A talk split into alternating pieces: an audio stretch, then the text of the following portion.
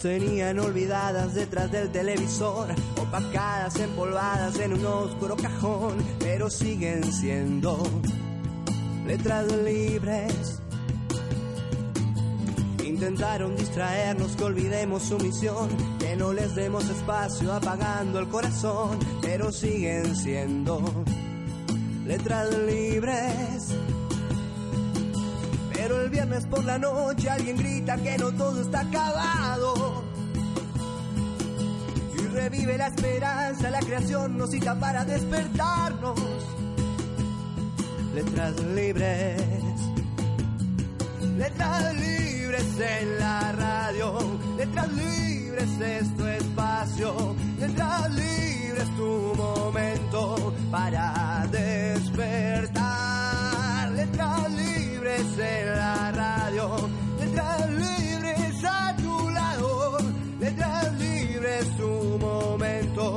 para relajar.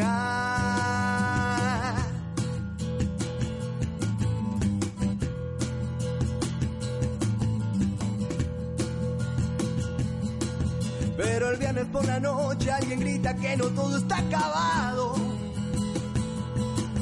Y revive la esperanza, la creación nos cita para despertarnos. Letras libres, letras libres en la radio. Letras libres es tu espacio. Letras libres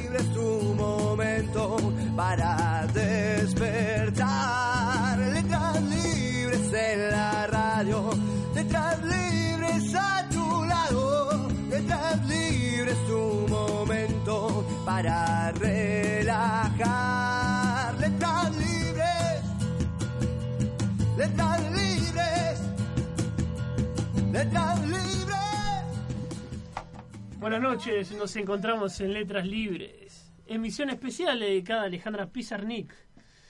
Nos encontramos, digo, como siempre, en Radio Aijuna 94.7, en el estudio Osvaldo Valle, nada más ni nada menos, con ese nombre.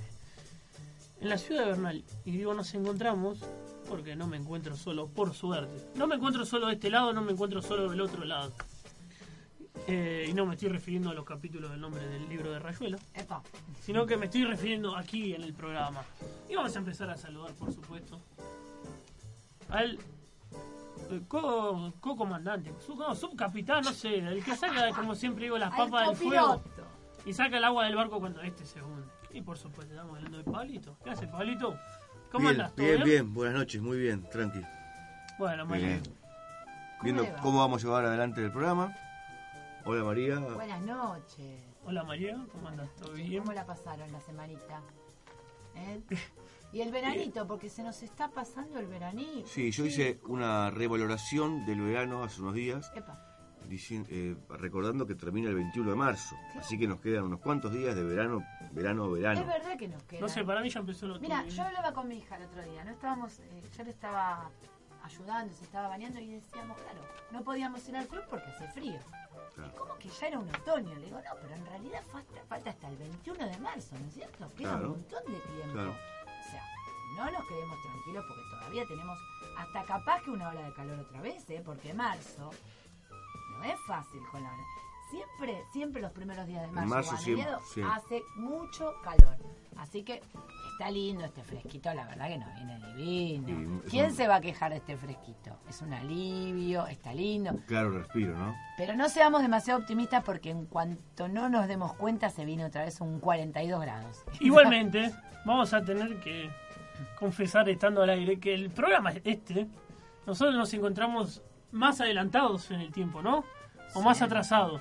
¿Cómo Y se bueno. Me hace pensar en un audio de Cortázar que Yo dice, creo que nos encontramos. usted está, usted está aquí, no, usted está allá y yo estoy aquí en el living de mi casa grabando esto cuando a una de sus lecturas. En un tiempo incierto. Claro, y vos estás escuchando Cortázar hace 50 años o en realidad estás 50 años adelante. Sí. Y esto es un viaje en el tiempo. Sí. porque estamos hablando del clima en realidad. Y bueno, el clima predispone que capaz que la semana que viene haga 40 grados y estamos ¿Quién ya. Perdimos la temporalidad. Exacto. Vamos a dejar de vuelta. Digamos que el programa está grabado. Sí, sí, ¿por qué no? Porque Eh, aparte nos va a Yo, salir. yo lo voy a No, no, nos hemos. Ustedes afirman que está grabado, yo lo voy a desmentir. Bueno, me gusta eso. Así, Me gusta. Así que vamos a tener que decir que el programa este grabado, eh, vamos a tener, por lo tanto, eh, bueno, vamos a tener que... Sí, pues, eh, No, no van a poder venir a visitarnos a la radio porque si Bueno, vienen no eso ya, nadie. claro, es un impedimento, ya les vamos avisando. No vengan a visitar nuestro club de fans. Miren que vamos a tener cerrada la radio. Eh, para el programa el viernes que viene. No vamos a estar, pero sí vamos a seguirlos acompañando. No los vamos a dejar este, sin literatura, sin letras libres. Así que como Vamos no lo vamos a dejar sin literatura, estamos yendo en vivo o no, no lo sé, presentando este programa dedicado a Alejandra Pizarnik, Sí.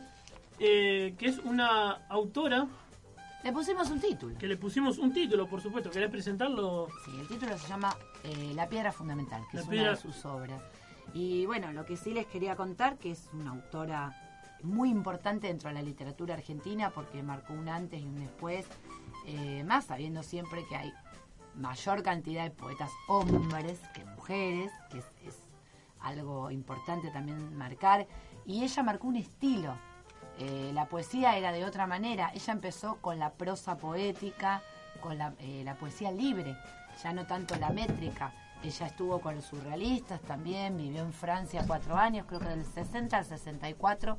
Y este, si bien estudió filosofía y letras, no terminó la carrera, creo que estudió cuatro años, no la llegó a completar, pero no importa, porque ella era muy estudiosa de la filosofía, viajó, estudió en la Sorbona, estudió religión, estudió filosofía, vivió en Francia, en París durante cuatro años, ahí estuvo con nuestro querido Julio Cortázar, con los surrealistas, este, era traductora y a uno de los grandes que tradujo fue Antonin Artaud, o sea, vivía también de eso. tenía mucha admiración por Sartre también, ¿no? También, sí, por los escritores franceses. Pero bueno, ella era oriunda de Avellaneda, cerquita de por acá. Este, nació en 1936. Eh, en realidad su nombre era Flora. No se la conoce mucho por Flora. En realidad se la conoce por el- la Ale o la Bumba, como le decían. Este, tenía una hermana, era de familia eh, creo que eran eh, judíos que habían venido acá por, por parte de mamá y papá, joyeros, comerciantes. Pero ella de muy chiquitita le gustaba leer, la literatura es como que la trajo un montón. Y bueno, tenía estudiaba acá en Avellaneda en un colegio. Dicen que tenía la carita llena de acné. eh, era bastante gordita y se cuidaba mucho y competía un poco con la imagen de su hermana Miriam. El tema es que ella empezó a obsesionarse un poco por el tema de, bueno, de adolescente, de la figura, y empezó a consumir eh, pastillas para adelgazar. Hasta aquí vamos a presentar a Alejandra Pizarnik y por supuesto vamos a presentarla también de una manera en la que la vamos a traer a ella, a este programa. Epa, Eh, una de- creo que es la única grabación que tiene que tiene en, en vida Pizarnik. Alejandro. Así que la vamos a traer. Sí, aquí por supuesto vamos a saludar. Nuestro operador Leo nos Bien. permite. ¿Cómo Leo? Buenas. Vamos a presentar. Eh, se llama Escrito con un nictógrafo. Esto está sacado, vamos a citar la fuente como es correspondiente, de un pequeño micro que presenta el canal Encuentro. Así que esto está pasado de audio. Si lo quieren buscar en Encuentro lo van a encontrar Bien. seguramente. Así que bueno, vamos a escuchar escrito con un nictógrafo de la, con la voz de Ale- Alejandra Pizarnik y volvemos ya de lleno con el programa. Vamos.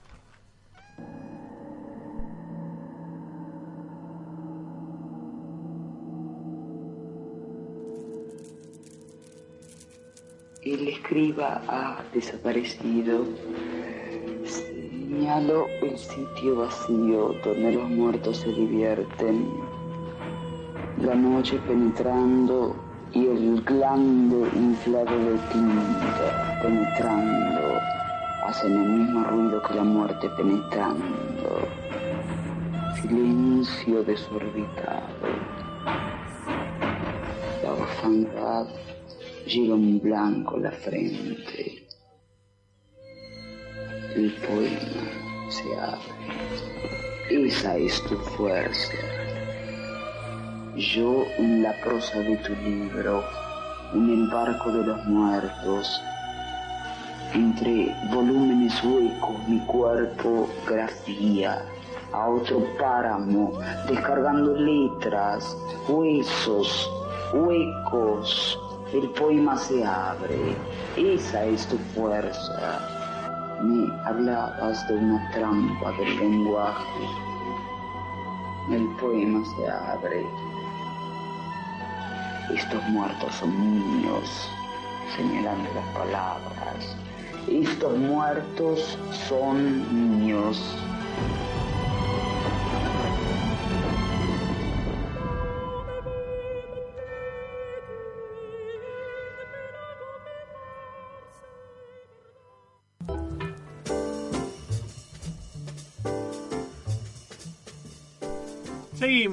En Letras Libres de verano, dedicado a Alejandra Pizarnik. Y estamos escuchando el audio con la voz propia de Pizarnik, y que es medio difícil en escucharla porque Bastante ya desde, desde la voz uno transmite como tétrico, ¿eh? cierto, perdonando la expresión, a los que les gusta cierta depresión, ¿no? Sí, sí, triste que, su que bueno, que fue marcándose a lo largo de toda su vida. Sí. Y, y bueno, esto me- la voz me hizo acordar a la de Oliverio Girondo. Sí, son, también hay que situarse en Sí, ese momento, pensando no en- cómo se leía, porque también, ojo, tiene que ver la época. Seguro, seguro. Ahora el tema de leer y narrar cuentos es como que cambió mucho, se declama un poco más, tiene un poco... Y ya también me parece que pasamos un poco esa cosa del- de la literatura hermética y de los depresivos, también cambió un poco, ¿no? Fue, fue modificándose. Eh, ya lo habíamos visto el otro día con el programa de Hellman, cómo se cambió la poesía con los poetas del 50. Hubo otros movimientos que... Pero bueno, ella marcó una época, un estilo, sin duda alguno, eh, maravilloso, porque en, en la poesía de ella, que era hermética, no se veía nada de la realidad, de lo que pasaba, sea en política, sea en forma social. Era una poesía encriptada, una poesía que hablaba de la soledad, del aire, o sea, los cuatro elementos, porque constantemente nombra el aire, el agua, el fuego, la tierra, el sol, la luna, las muñecas, eh, bueno, también el tema de la locura, porque no nos olvidemos que ella tomaba anfetaminas para adelgazar y, la, bueno, constantemente estaba en lo que después dijeron los psiquiatras que era eh, trastorno límite de la personalidad, que sería un- algo border, eh, tenía momentos de mucha excitación y momentos de mucha depresión. De hecho, cuando ella estaba por morir, estaba internada en un psiquiátrico y salió y por una sobredosis de, de pastillas. 50 dice que se tomó. 50 pastillas. Falleció. Pero en realidad había empezado por el tema de la silueta y después se hizo adicta, porque la- Claro. las anfetaminas son recontradictivas y para ella que tenía esa mirada tan profunda de la realidad, tan profunda del amor, después bueno de, la homosexualidad, que en ese momento también no era eh, algo... eh, más vale, se discriminaba o se hablaba muy poco. Entonces, bueno, tuvo una vida difícil, pero la pudo eh, abocar, pudo dejar muchísimo material, escribía ella muchísimo, sabía muchísimo sobre otros escritores. Y bueno, yo acá traje un libro que son las obras completas de Alejandra. Traje para leer, para que se den una idea. Por ejemplo, este poema se llama La jaula y habla del sol. Como tema recurrente es el sol, la luna. Vamos a recordar antes de leer que Dale. este día del programa es no hacer una entrada de Wikipedia como Claro. decimos siempre, que no tiene nada de malo las cosas de Wikipedia, pero la idea es contar las experiencias que tenemos a través de nuestras lecturas de ciertos autores. Algo más fresco también, ¿no? Exactamente. Rápidamente, antes de leer el primer poema, recordemos que pueden escuchar esta emisión, más todas las emisiones Sí. pasadas, la de Hellman, la de Cortázar, la de Roberto Art, en letraslibres.evox.com. Si no, nos pueden contactar en el Facebook, facebook.com barra letras libres en la radio. Eh, y nos pueden seguir por Twitter, arroba guion bajo letras libres. Si no, por ahí nos mandan un mail a letras libres en la radio, arroba gmail.com y nos dicen que quieren venir en programa Dale, ya a partir del 21 de marzo. No que- tienen excusa, con todos los medios que hay, a ver, vamos, muy bien. Así que ahora sí, habiendo dicho Bueno. esto, Este, como les decía, es un poema donde habla del sol, se llama La jaula. Es de, a ver, no recuerdo bien, es de las aventuras perdidas de 1958. Afuera hay sol. No es más que un sol, pero los hombres lo miran y después cantan. Yo no sé del sol. Yo sé la melodía del ángel y el sermón caliente del último viento. Sé gritar hasta el alba cuando la muerte se posa desnuda en mi sombra. Yo lloro debajo de mi nombre. Yo agito pañuelos en la noche y barcos sedientos de realidad bailan conmigo. Yo oculto clavos para escarnecer a mis sueños enfermos.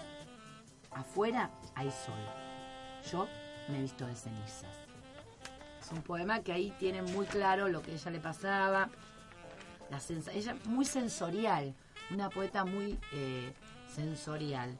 Después he encontrado eh, un, a ver, Mira, en, dos la- que son en cortitos. este que tengo yo, que vos trajiste el mismo, Sí, a, el mismo. a continuación de la jaula que acabas de leer vos en la página impar, termina diciendo, afuera hay sol, yo, he Sí. visto, yo me he visto de cenizas y continúo con el poema Cenizas. Ahí está, tal cual.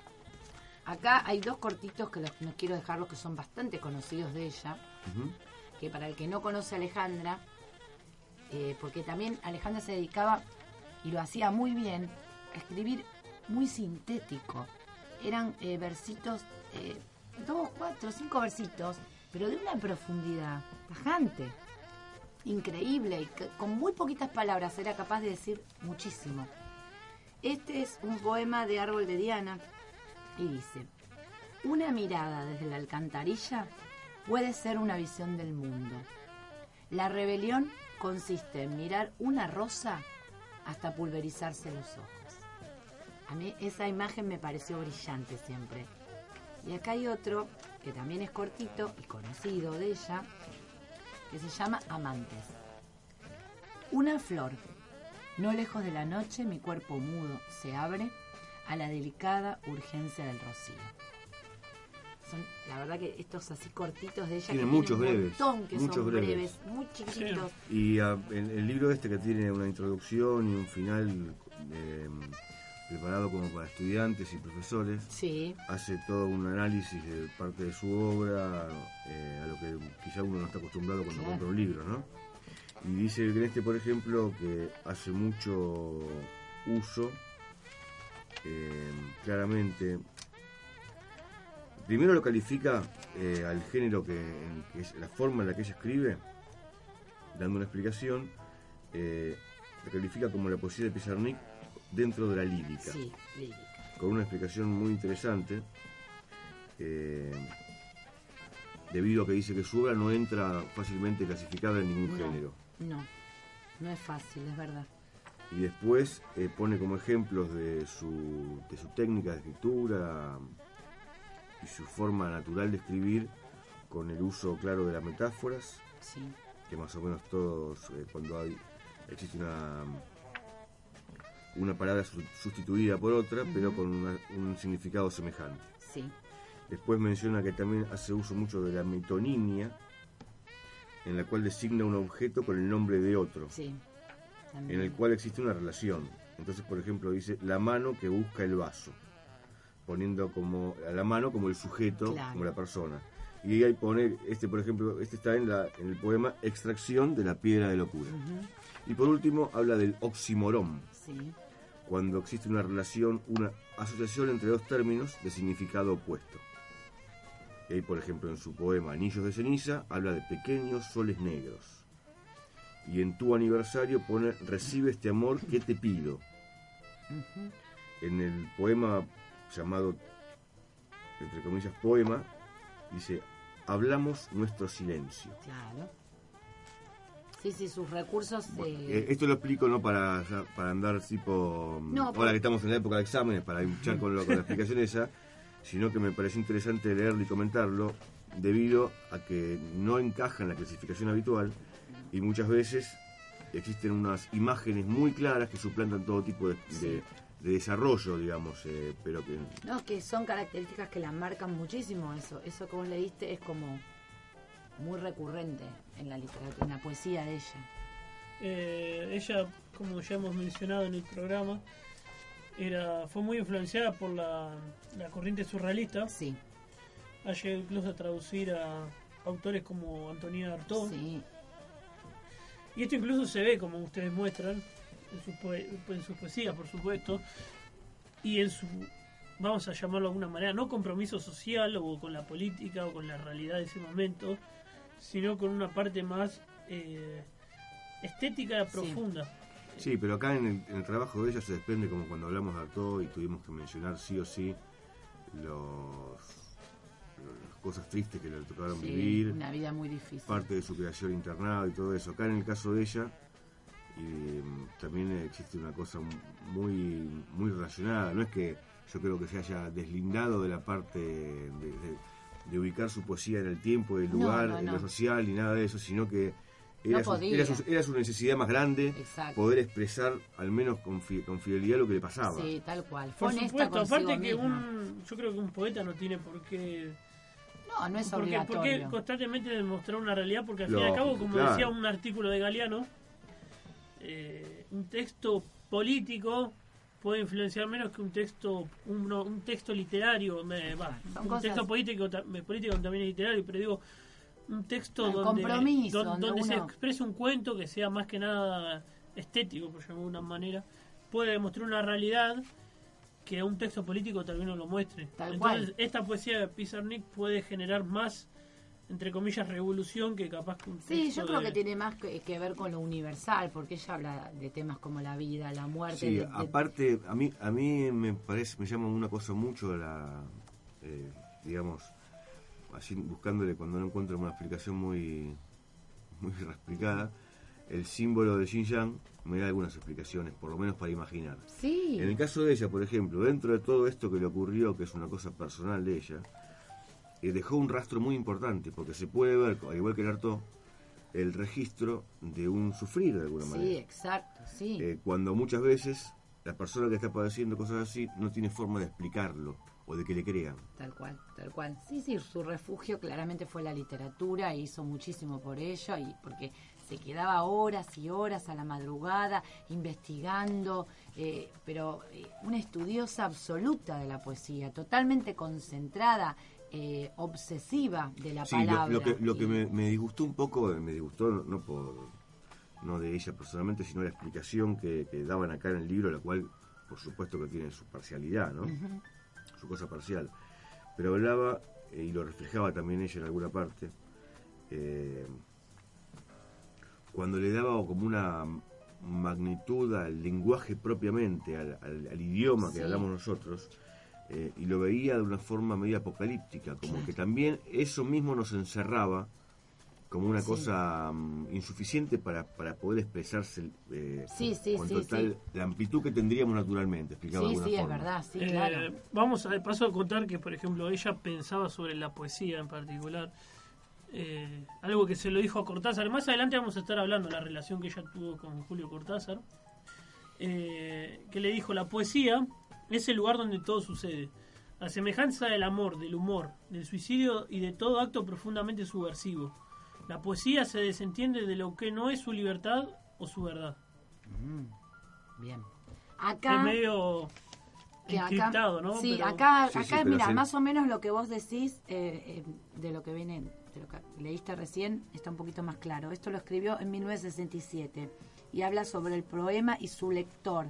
Y dice, si me preguntan para quién escribo, me preguntan por el destinatario de mis poemas. La pregunta garantiza tácitamente la existencia del personaje. De modo que somos tres. Yo, el poema, el destinatario. Este triángulo, en acusativo, precisa un pequeño examen. Cuando termino un poema, no lo he terminado. En verdad, lo abandono y el poema ya no es mío, o, más exactamente, el poema existe apenas. A partir de ese momento, el triángulo ideal depende del destinatario o lector. Únicamente el lector puede terminar el poema inacabado, rescatar sus múltiples sentidos, agregarle otros nuevos. Terminar equivale aquí a dar vida nuevamente, a recrear. Cuando escribo jamás evoco a un lector. Tampoco se me ocurre pensar en el destino de lo que estoy escribiendo. Nunca he buscado al lector, ni antes, ni durante, ni después del poema. Es por esto, creo, que he tenido encuentros imprevistos con verdaderos lectores inesperados, los que me dieron la alegría, la emoción de saberme comprendida en profundidad. A lo que agrego una frase propicia de Gastón Bachelard. El poeta debe crear su lector y de ninguna manera expresar ideas comunes. Esa, esa, Está buena. eso más claro de la que leí yo que le dijo a Cortázar. Muy bueno. E incluso me hace pensar relacionándolo con, con este eh, gran autor que es Cortázar. eh, la idea de jugar con la literatura, que también lo hablábamos cuando hablamos, hicimos el programa dedicado a, Ju- a Julio. eh, la idea de jugar con esta literatura, con la Sí. poesía, la idea de construir algo más que una más relación, acción, una ¿no? relación pasiva, Sí. sino una relación más activa, donde bueno Cortázar en Rayuela Un juego. lo nombraba como en un sentido que ahora, hoy en día es controvertido, que es el lector hembra, dejando de ser el lector hembra para pasar a ser el lector activo, ¿no? Sí, es verdad. Y creo que Pizarnik eh, también apelaba a este recurso y a esta, a este- a esta idea de literatura. Sí, es que no puede quedar todo tan quieto. Por eso yo a veces no me entienden cuando digo, bueno, también un poco salir a leer, ¿no? Como se está haciendo ahora, que hay más micrófonos abiertos. Está bárbaro leer. Pero también el tema de la poesía, está bueno que la poesía sea con un tipo atrás que toque la guitarra, como se hace en muchos lugares. Un juego también. Porque, obviamente, en los tiempos que corren, que se lee menos, creo que la poesía tiene que estar también en el aire. Eh, y compartida con un pintor, con eso se está Y, haciendo apa- mucho. y aparte le da un poco de equilibrio, por ejemplo, en el caso de ella, que es una cosa ne- netamente eh, difícil de asimilar, digamos, Claro. con, con naturalidad, eh, le daría como otro color, una pausa, un descanso. Sí, y un dinamismo. ¿Por qué siempre tenemos que leer un libro de poesía? ¿Por qué no podemos ir a escucharlo? ¿Por qué la poesía no está, no puede estar en el aire? Me parece más- hasta más revolucionario ese tema de, de que se comparta, de que otro vaya y lo escuche, de que, bueno, a ver, micrófono abierto, subí vos, no sé escribir, no importa, subí, lee lo que escribiste. Es un sentimiento, compartirlo. El poema tiene de eso, tiene que tener más actitud. Es corto, tiene que ver con los tiempos que vivimos, que son breves. No te digo leerte una novela de 500 páginas, pero un poema que es cortito, justamente corresponde más a los tiempos que corren. Sí, sí ¿Eh? la idea de... Acá, ma- perdón, Pablo, eh, la idea de esas novelas gigantes tipo Ulises o, o de Adán Buenos Aires, que son un coso gigante. Sí, de verdad, uno puede leer relatos, puede leer poesía, no cosas que lleven mucho tiempo. Justamente pues se está perdiendo la paciencia. Igualmente la gente, eh, creo yo, eh, no es tan lectora de poesía. No, La gente, quiero decir, porque está mal decir la gente, es algo, No, que, bueno. es algo que a mí me ha remarcado mucho en la facultad, que decir la gente es como ponerse de un lado del lado afuera. Pero digo, nosotros, los, los que Los leemos lectores. y todos, eh, como que existe cierto, no sé si rechazo, pero un respeto donde alguien, vaya a saber quién, así como en su- en su momento han puesto a Borges en un altar donde dicen, no, leer a Borges es difícil, lo cual es una gran falacia. Sí. Alguien puso la idea de que leer poesía es difícil sí. porque está todo encriptado y que uno tiene que tomar el tiempo de pensar cada parte de la O es poesía. aburrido, o es de amor, o es Claro. empalagoso. Tiene un montón de clichés que habría que, que estaría bueno sacarlos, porque en realidad ahora hay tantos poetas, porque aparte evolucionó. Y me llama la atención que al haber tanta cantidad de poetas y tanta difusión por internet, por las redes sociales, no se le dé la importancia que tiene y no se sepa la evolución que tuvo la poesía. Porque hoy por hoy mucha gente se sigue creyendo que la poesía es el soneto y la rima. Bueno, acá en, Y no eh, es así. Acá en la introducción que hace del libro de, del libro de ella, cuenta un poco el, la ruptura entre la rima, el soneto y la, Claro. la digamos la poesía y los versos clásicos y heredados y los eh, ahí los ubica dentro de la década del 60 con un montón de cambios que hubieron y la rima, la poesía libre, digamos, ¿no es cierto? Exacto. Dentro de la cual está la de ella. Claro. ¿Me que- te lea uno? Sí. ¿O querés leerlo vos? Mirá, no, no, lee vos, dale, dale, dale. Tu voz se llama. Emboscado en mi escritura cantas en mi poema. Que se me fue la página, perdón. Ah, otra cosa que habías leído, era una, esto que ocurrió, que marcaba la diferencia cuando hace la clasificación, que es, es lírica todo eso y todo eso, Sí. en que uno un texto en prosa lo puede dejar, una novela, y volver a, a reenganchar, sin que se pierda... eh, un, cuento, un cuento es más difícil. uno ¿no? se lo puede, el cuento es más difícil, uno se lo puede olvidar un poco, pero... Y después, chau. Claro, en cambio la poesía tiene que No, la comenzar y poesía- la, la poesía es imposible. es no. imposible De, dejarla. de todas maneras, creo que, y perdonando para finalizar la idea, eh, uno tiene que desmistificar esto. Hay ciertos autores que cuestan leer más que otros. En la poesía, por supuesto, Paco Uronda es un caso. Uf. eh, Roberto Santoro, Santoro, Otro. son autores que utilizan Pizarnik misma, Pizarnik. Pero así todos. Primero, vamos, para desmitificar, hay que meterse en Es la que poesía. Si te pones a pensar, y sin ánimo de ofender a la escuela, ¿no? La poesía escolarizada no es esta. La que nos enseñaron en la escuela. ¿Cuál es? Claro. Y, Siempre to- nos y todos enseñaron aquellos- los mismos poetas, siempre la misma rima. Francisco Luis Bernárdez, Alfonsina Storni, Lugones. Leopoldo Lugones. No nos enseñaron que existía una pizarra. Y para todos aquellos que- que existía. No. Para, todos aquellos que son de mente cerrada y aquí sí vamos a... No, hoy nos pueden venir a buscar porque no va a haber nada y eso, así que podemos ir. Pero para todos aquellos que apelan a decir, bueno, eh, no sé, Leopoldo Lugones es poesía y todo lo demás, como Olivero Girondo, Pizarnik, que se van dentro fuera de sus esquemas, no es poesía. Que hemos tenido, que hemos conocido mucha gente de ese tipo, de gente que criticaba ese tipo de poesía. Eh, bueno, no, no es así, todo es poesía. Tal acá. cual. Y hay tantos autores de poesía para conocer. Porque si ustedes se ponen a investigar un poquito, no son los cuatro o cinco que nos enseñaron en la escuela. ¿Entendés? No, no. Porque también está, bueno, solamente la gente que estudia filosofía y letra que después va conociendo. Pero nosotros que estudiamos en el secundario, después no estudias ni filosofía ni letras, ¿qué nos quedamos? Digan la verdad, con el recuerdo de Gabriela Mistral, Francisco Luis Bernárdez, como muchísimo, Pablo Neruda, ¿quién más? Leopoldo Lugones. Alfonsina Storni, Lugo y nada más. Y alguno de Borges. Alguno. Ah, si tenés suerte, alguno de Borges. Pero no te hablan de los poetas de la. No, de Hellman, ni te. Bueno, ni, obviamente ni, ni, sé nada. ¿Te ayudo leyendo el poema que A me ver, dale, cortito, a ver. Tu voz, emboscado en mi escritura, cantas en mi poema.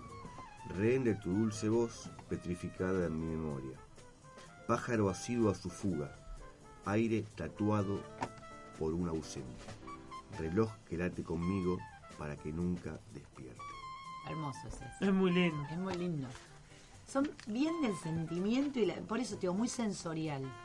Eh, vamos para dejar de descansar un poco a los, oí- los oídos Sí. de los Dale, oyentes. ¿qué vamos a escuchar? Vamos a escuchar una canción para después no vamos a escuchar otra otro tipo de música Bien. para inaugurar un poco este este Letras Libres 2014 segundo año. Vamos a escuchar un poco de música en inglés en un rato, pero ahora en este momento vamos a escuchar algo de un trovador que no ha sonado nunca aquí. De hecho, la verdad que hasta que me puse a investigar un poco ni lo conocía, que es Rafael Quevedo Rodríguez.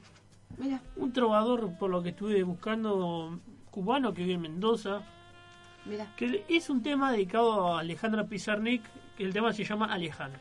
Bien. Así que vamos a escuchar este tema de Rafael Quevedo, de- que se llama Alejandra, y después ya volvemos con más Pizarnik y la relación que tenía con la música y Janis Joplin en particular. Bien, sí, con Janis Dale. Joplin. Y ahora volvemos.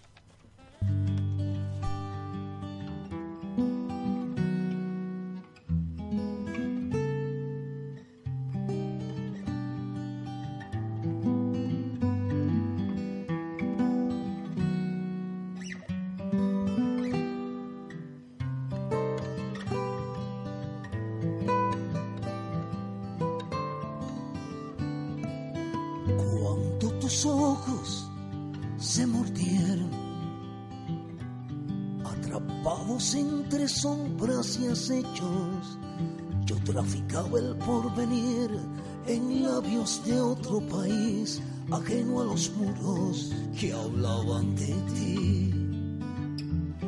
Mensajes que extravió el viento, noches embriagando desvelos, fantasma de amor que el silencio divulgó en el beso que nos sucedió. Alejandra, escucho tus fotos y el cielo no me alcanza. Alejandra, qué raro el mundo cuando quieres te falta.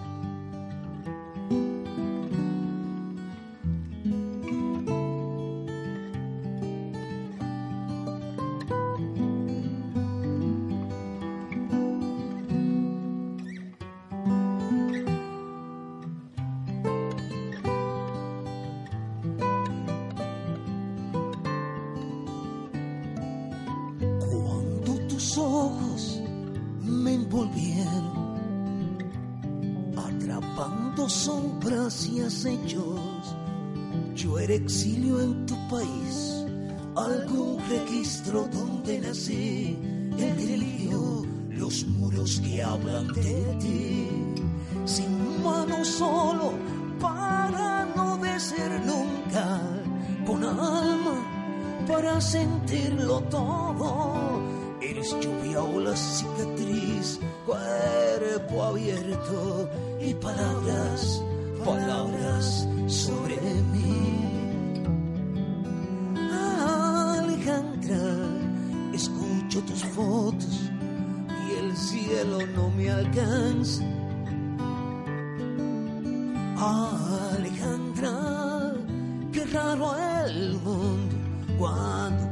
quieres te falta.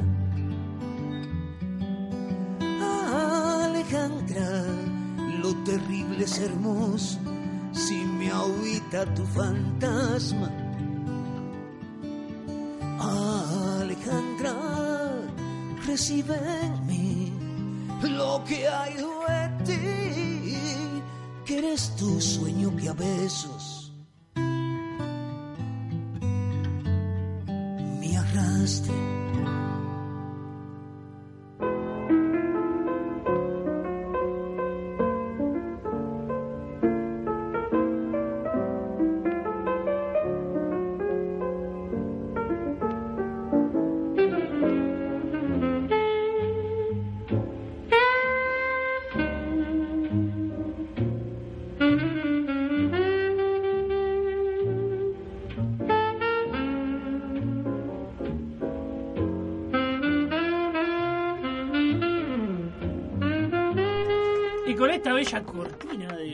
Charlie Parker junto con Mike Davis haciendo esta eh, gran interpretación llamada My, oh, My Old Fra- Flame.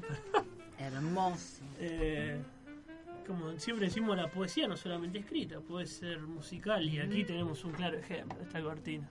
Bellísima esta cortina. Y de paso, mientras escuchamos esta música que nos hace acordar a, a Cortázar, porque indefectiblemente Charlie Parker nos hace acordar al perseguidor, nos hace pensar en el Club de la Serpiente de Rayuela, Sí, nos hace pensar en tantas cosas, pero por lo particular todo relacionado con Cortázar. Vamos a seguir con esa línea cortázariana. Y vamos a hablar un poco de esta relación que tuvo Julio. Ya somos amigos, por eso le digo Sí. Julio. ¿eh? Muchos años de amistad. Con Pizarnik. Y vamos a contar algo, bueno, aquí ustedes me podrán ayudar también, podremos hablar un rato, que eh, fueron muy amigos. Hasta tal punto que mucha gente se ha preguntado si Cortázar y Pizarnik se amaban o hubo una, un cierto noviazgo ahí en el medio, que en realidad no llegó a ser un noviazgo. No. Es decir, ellos se conocieron en París, Porque en la no- época en la que Cortázar escribía Rayuela, es decir, por la época de la década del 60, principios del, del 62, 61. Eh, Pizarnik se encontraba viviendo en ese momento en París, de una manera sumamente bohemia, como Sí. ya estuvimos contando algo aquí, donde no tenía un mango, no tenía un mango, perdón, el presidente Sí, hablando en la porteño, parafraseando el, el programa pasado de arte, no tenía un mango, no tenía un cobre.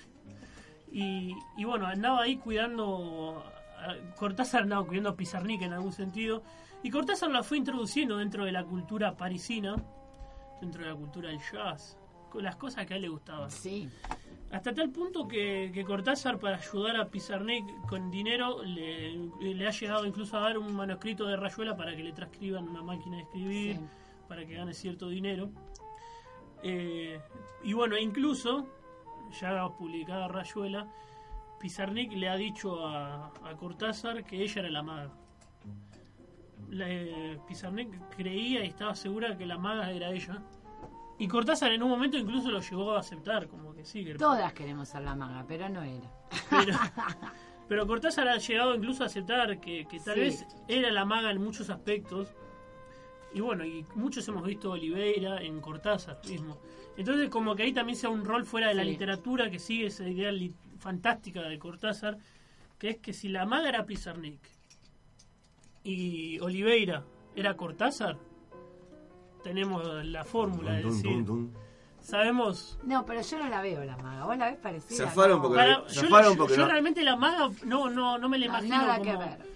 Yo, yo me la imagino morocha, no, me la imagino. No, y no es como que- ella, la maga tenía otro tipo de locura, me la era imaginaba más de, otra manera. más... Y, e incluso no llegaba a ser como la maga porque la maga no era Y bueno, pero tan, siempre. eh, tan depresiva. No tenía esa oscuridad. Bueno. La maga, nada. la maga era una persona feliz que incluso Sí. era algo que molestaba a Oliveira. Sí. No, no nos vamos a poner pero no.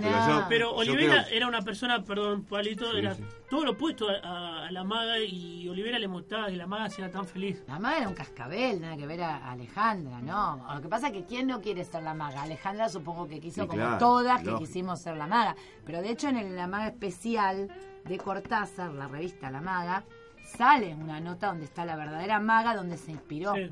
Julio Cortázar. Y no es ella. Eh, finalmente, vamos a seguir contando que bueno la amistad de, de- de Cortázar y Pizarnik duró muchos muchos Sí. años hasta los últimos hasta el último día de la vida de, De Alejandra. de Alejandra. Eh, vamos a leer para tener una idea una carta que le mandaba Pizarnik a Cortázar y la respuesta siguiente. Que bueno, como yo siempre digo, yo no estoy a favor de la publicación de estos epistolarios porque es privado, Sí. no meterse mucho en la vida Sí, privada. sí, ya no es un Tenemos este material, es verdad, estamos haciendo como un juego de doble moral porque estamos diciendo estamos en contra, pero lo leemos. Son como esos programas que dicen, no estamos a favor, pero lo hacemos. Nosotros no estamos a favor y, y lo hacemos. Así que somos contradictorios, pero como decía Galeano, somos lo que hacemos para cambiar lo que somos. Así que No, y de todas maneras, en el marco de lo que estamos haciendo, no me parece que esté mal, porque bueno, es un poquito agregar más a la vida de ella, porque es un programa en homenaje. sí, pero No es que yo... estamos... eh, para eh, después de esto sin- esperemos que no nos escuche la, la, la albacea de Cortázar Aurora Bernabés eh, para mí es un, es un robo lo que hacen de publicar cinco tomos por medio de Alfaguara a 200 pesos cada tomo 150 publicando todo No. las cartas de Cortázar incluyendo las postales navideñas Claro. Vos decís, no puede publicar cualquier carta de Cortázar. No es necesario. porque lo que hizo esta persona es lucrar con Cortázar No. y exprimirla hasta el último centavo Sí, sí, no es necesario. y yo, estoy- yo estoy sabiendo- totalmente en contra. Lo mismo que hizo Bioy Casares con los libros que publicó de los tomos de Borges, donde contaba absolutamente cada cosa que Borges le decía a Bioy Casares, que me parece horrible porque ¿Para qué? No. incluso se ha llegado a conocer más a Borges y ha quedado peor, creo, Borges que... Sí. eh, y esas cosas para mí no tienen que estar. No, para mí tampoco. Comparto, la verdad Y que para no. finalizar, yo por más que disfruté del proceso, disfruté del castillo y tantos otros libros de Kafka, tampoco estoy de acuerdo que se hayan publicado sus obras póstumas y hayan explotado su imagen. Horrible. Pero bueno, habiendo dicho este, esta lección de moralidad, vamos a contar. Estas son la- la- una, una de las últimas cartas que le mandó Pizarnik a Cortázar. Y decía, eh, Julio, fui tan abajo, pero no hay fondo. Julio, creo que no tolero más las perras palabras, la locura, la muerte. Eh, Nadja lo escribe, Nadja refiriéndose, Sí, abrimos un paréntesis, sí. a una obra de André Breton. Sí. Don Quijote tampoco. Julio, odio a Artaud. Mentira. Porque no quisiera entender tan sospechosamente bien sus posibilidades de la imposibilidad. Me excedí, supongo. Y he perdido, viejo amigo de tu vieja Alejandra, que tiene miedo de todo, salvo ahora, oh Julio, de la locura y de la muerte. Hace dos meses que estoy en el hospital. Excesos y luego inten- intento de suicidio. Qué fracaso, Elas. Postdata. En el hospital aprendo a convivir con los últimos desechos. Mi mejor amiga es una sirvienta de 18 años que mató a su hijo, Alejandra. Cortázar le responde a Pizarnik diciendo, mi querida, tu carta de julio me llega en septiembre. Espero que entre tanto estés ya de regreso en tu casa. Hemos compartido hospitales, aunque por motivos diferentes. La mía está, es harto banal. Un accidente de auto que estuvo a punto de... Pero vos, vos, ¿te das realmente cuenta de todo lo que me escribís? Sí, desde luego te das cuenta. Y sin embargo no te acepto así, no te quiero así. Yo te quiero viva, burra y date cuenta que te estoy hablando del lenguaje mismo del cariño y la confianza. Y todo eso, carajo, está del lado de la vida y no de la muerte. Quiero otra carta tuya, pronto, una carta tuya. Eso es otro, eh, eso es otro, es también vos. Lo sé, pero no es todo y además no es lo mejor de vos. Salir por esa puerta es falso en tu caso. Lo siento como si se, si se tratara de mí mismo. El poder poético es tuyo, lo sabes. Lo sabemos todos los que te leemos. Y ya no vivimos los tiempos en que ese poder era el antagonista frente a la vida. Y está el verdugo del poeta. Los verdugos, hoy, Matan otra cosa que los poetas. Ya no queda ni siquiera ese privilegio imperial, queridísima. Yo te reclamo, no humildad, no obsecuencia, sino enlace con esto que nos envuelve a todos. Llámale la luz o César Vallejo o el cine japonés. Un pulso sobre la tierra, alegre o triste, pero no un silencio de renuncia voluntaria. Solo te acepto viva, solo te quiero Alejandra. Escríbeme, coño, y perdona el tono, pero ¿con qué ganas te bajaría el slip? ¿Rosa o verde? Para darte una paliza de esas que te dicen te quiero a cada chicotazo. Julio, escribió. Ah, Un genio. Y bueno, después, eh, un- después bueno, el 25 de septiembre del 72, eh, Pizarnik se, se suicida Sí. con una sobredosis de seconal sódico, 50 pastillas. Terrible. Y después tenemos la despedida que le hizo Cortázar, que la vamos a leer ahora después de... Para, para finalizar podría ser. Mira, acá, ten- acá tengo una que se llama La Última Inocencia. ¿Querés leerla Ah, vos, María? Pero no, no, dale, dale. que tiene que ver con esto, con la reprimenda que le hacía Cortázar, sabiendo que de alguna forma queriendo despertarla, ¿no? De su Sí. de su derrotero y decía partir en cuerpo y alma, partir, partir, deshacerse de las miradas, piedras opresoras que duermen en la garganta. He de partir, no más inercia bajo el sol, no más sangre anonadada, no más formar fila para morir. He de partir, pero arremete, viajera, era como dándonos, dándonos un impulso. Sí, quería, pobre, y no podía, sí. Sí. Yo acá encontré, mira, que también me parece interesante, siguiendo lo que ella sentía y pensaba sobre el poema. Esto es de 1968. Es del poeta y su poema. La poesía es el lugar donde todo sucede. A semejanza del amor, del humor, del suicidio y de todo acto profundamente subversivo, la poesía se desentiende de lo que no es su libertad o su verdad. Decir libertad o verdad y referir estas palabras al mundo en que vivimos o no vivimos es decir una mentira. No lo es cuando se las atribuye a la poesía, lugar donde todo es posible. En oposición al sentimiento del exilio, al de una espera perpetua, está el poema, Tierra Prometida. Cada día son más breves mis poemas, pequeños fuegos para quien anduvo perdida en lo extraño. Dentro de unos pocos versos suelen esperarme los ojos de quien yo sé. Las cosas reconciliadas, las hostiles, las que no cesa de aportar lo desconocido, y mi sed de siempre, mi hambre, mi horror. Desde allí la invocación, la evocación, la conjuración. En cuanto a la inspiración, creo en ella ortodoxamente. Lo que no me impide, sino todo lo contrario, concentrarme mucho tiempo en un solo poema. Y lo hago de una manera que recuerda tal vez el gesto de los artistas plásticos. Adhiero la hoja de papel a un muro y la contemplo. Cambio palabras, suprimo versos. A veces, al suprimir una palabra, imagino otra en su lugar, pero sin haber, saber aún su nombre. Entonces, a la espera de la deseada, hago en su vacío un dibujo que la alude. Y este dibujo es como un llamado ritual. Agrego que mi afición al silencio me lleva a unir un espíritu, la poesía con la pintura. De allí que donde otros dirían instante privilegiado, yo hable de espacio privilegiado. Ella también se dedicaba mucho a pintar, había estudiado pintura y hacía eh, unos dibujitos lindos eh, que, que agregaba muchas veces a sus poemas. Así que este, también podemos hablar de eso. Ella pintaba, ¿eh? Eh, antes de que meternos en la parte final, ya llegando al final del programa, relacionada a Pizarnik y su gusto por la música, porque así como Cortázar tenía un gusto por el jazz, Pizarnik más que nada por el lado del blues. Sí. Eh, nosotros nos preguntamos fuera de él si esta Alejandra, nosotros decíamos, bueno, no tiene nada que ver con la maga al aire, pero decimos, capaz tiene algo que ver con Alejandra de Sábato. Y sí, puede ser, sí, no lo sí se relaciona más en realidad Sí, la Alejandra de Sábato con sí. esta Alejandra. Ella sí, sí, tiene muchísimo Sí, más que tiene ver. varias suposiciones a esa favor, ¿no? tristeza, esa Sí. angustia de Alejandra de Sobrevives y Tumbas tiene más relación tiene. con ella, puede ser. Y ahora de la mano aquí de Pablito vamos a meternos ya en la parte de Joplin para después posteriormente Sí. escuchar un tema. Bien. Una cosa, hace un tiempo pasaba en un programa de radio los viernes a la noche que estaba muy bueno. Que no solamente ponían la canción, sino que daban toda una explicación y contaban un poco de historia. Bien. Y contaban, por ejemplo, que el blues, que siempre obviamente nos suena como una música media monótona en cuanto a las diferencias entre un tema y otro, con la cadencia esa propia que Sí. tiene, pero contaban un poco la historia de África, los dolores, la esclavitud y un montón de situaciones casi imposibles de, de mejorar o revertir.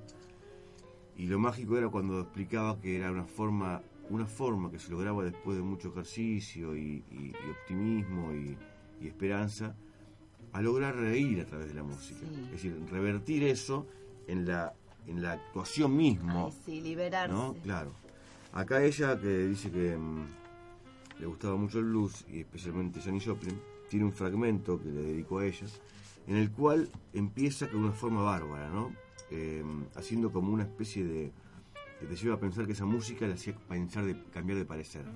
Pero termina volviendo a lo mismo, y dice, por ejemplo, a cantar dulce y a morirse luego. No, a ladrar, dice, ahí como... Así como duerme la gitana de Rousseau, así cantás. Más las lecciones de terror. Hay que llorar hasta, hasta romperse. Para crear o decir una pequeña canción. Gritar tanto para cubrir los agujeros de la ausencia. Eso hiciste vos. Eso yo. Me pregunto si eso no aumentó el error. Hiciste bien en morir. Por eso te hablo.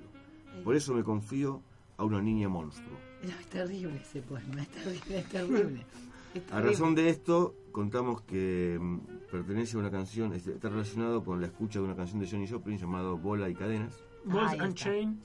Sonando por primera vez un- una canción en inglés en este Que vamos a escuchar Sí, ahora. vamos a escuchar. Así que vamos a escuchar un poco de Balls and Chain y ya volvemos con el cierre del programa.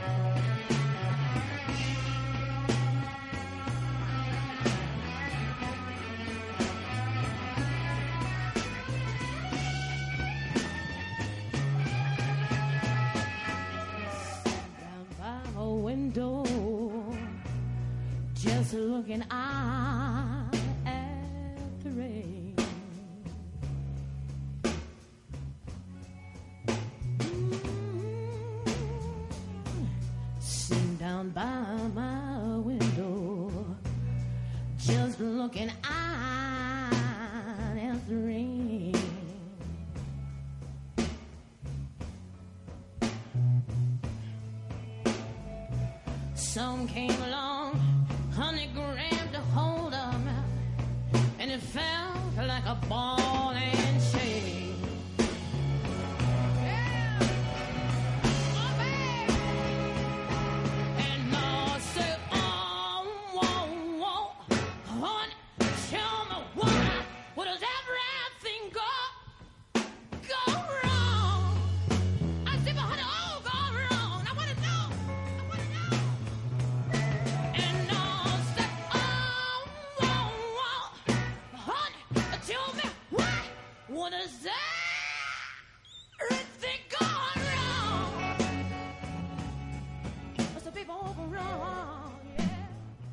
Maten, pero tenemos que pisar el tema de, Janis Joplin. Balls and Chain. Excelente tema. Bolas ¿eh? y cadenas, como decía aquí Pablito. Y bueno, lo vamos a dejar de cortinas y vamos haciendo este cierre de esta emisión especial de, de Alejandra Pizarnik. La piedra fundamental, como lo fuimos denominando.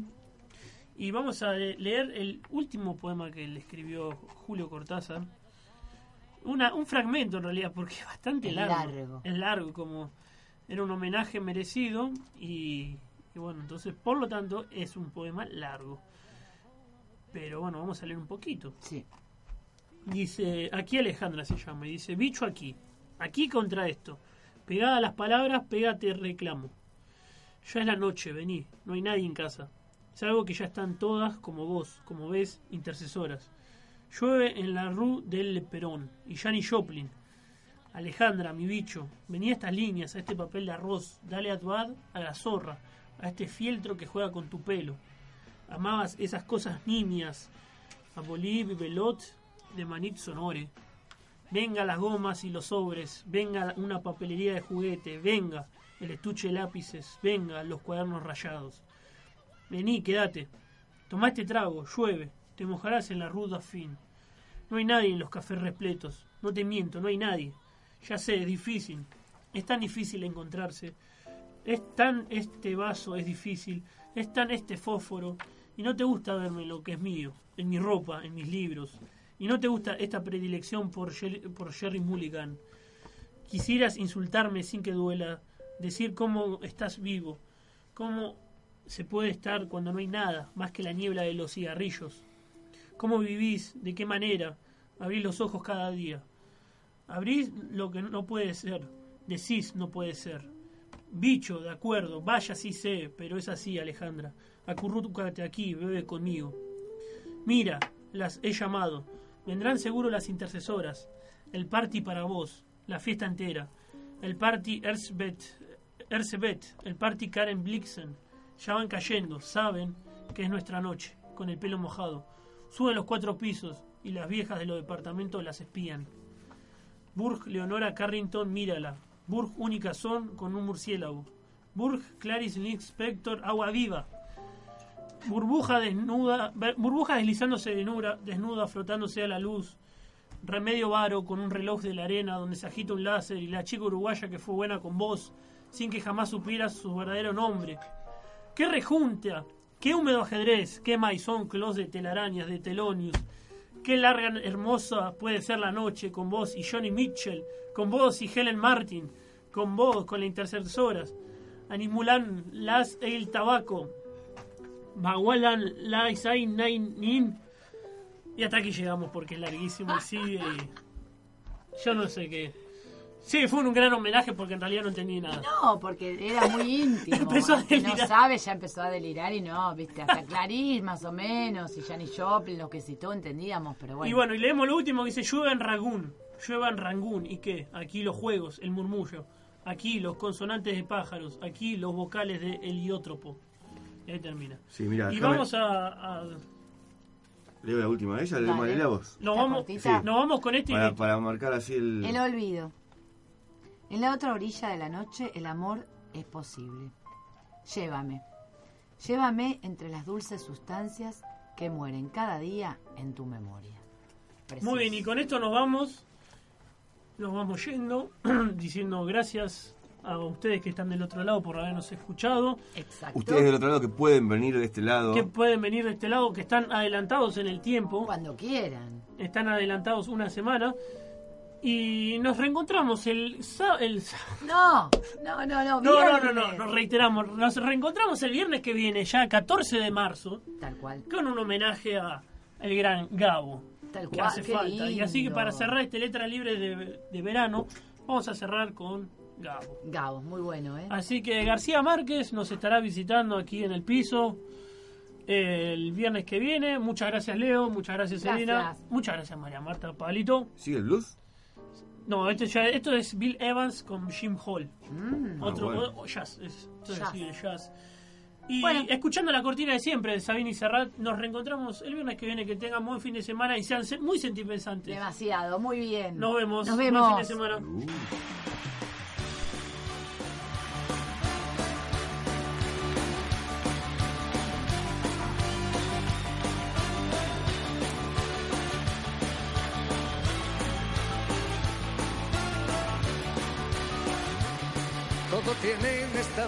Su principio y su final. Cada mochuelo a su olivo, cada oveja su corral. Afuera espera la noche disfrazada de mujer. Los pajarracos de un tiro pronto van a enmudecer. Agradeciendo al personal su estrecha participación. A punto está de terminar, a punto está de terminar, a punto está de terminar. La función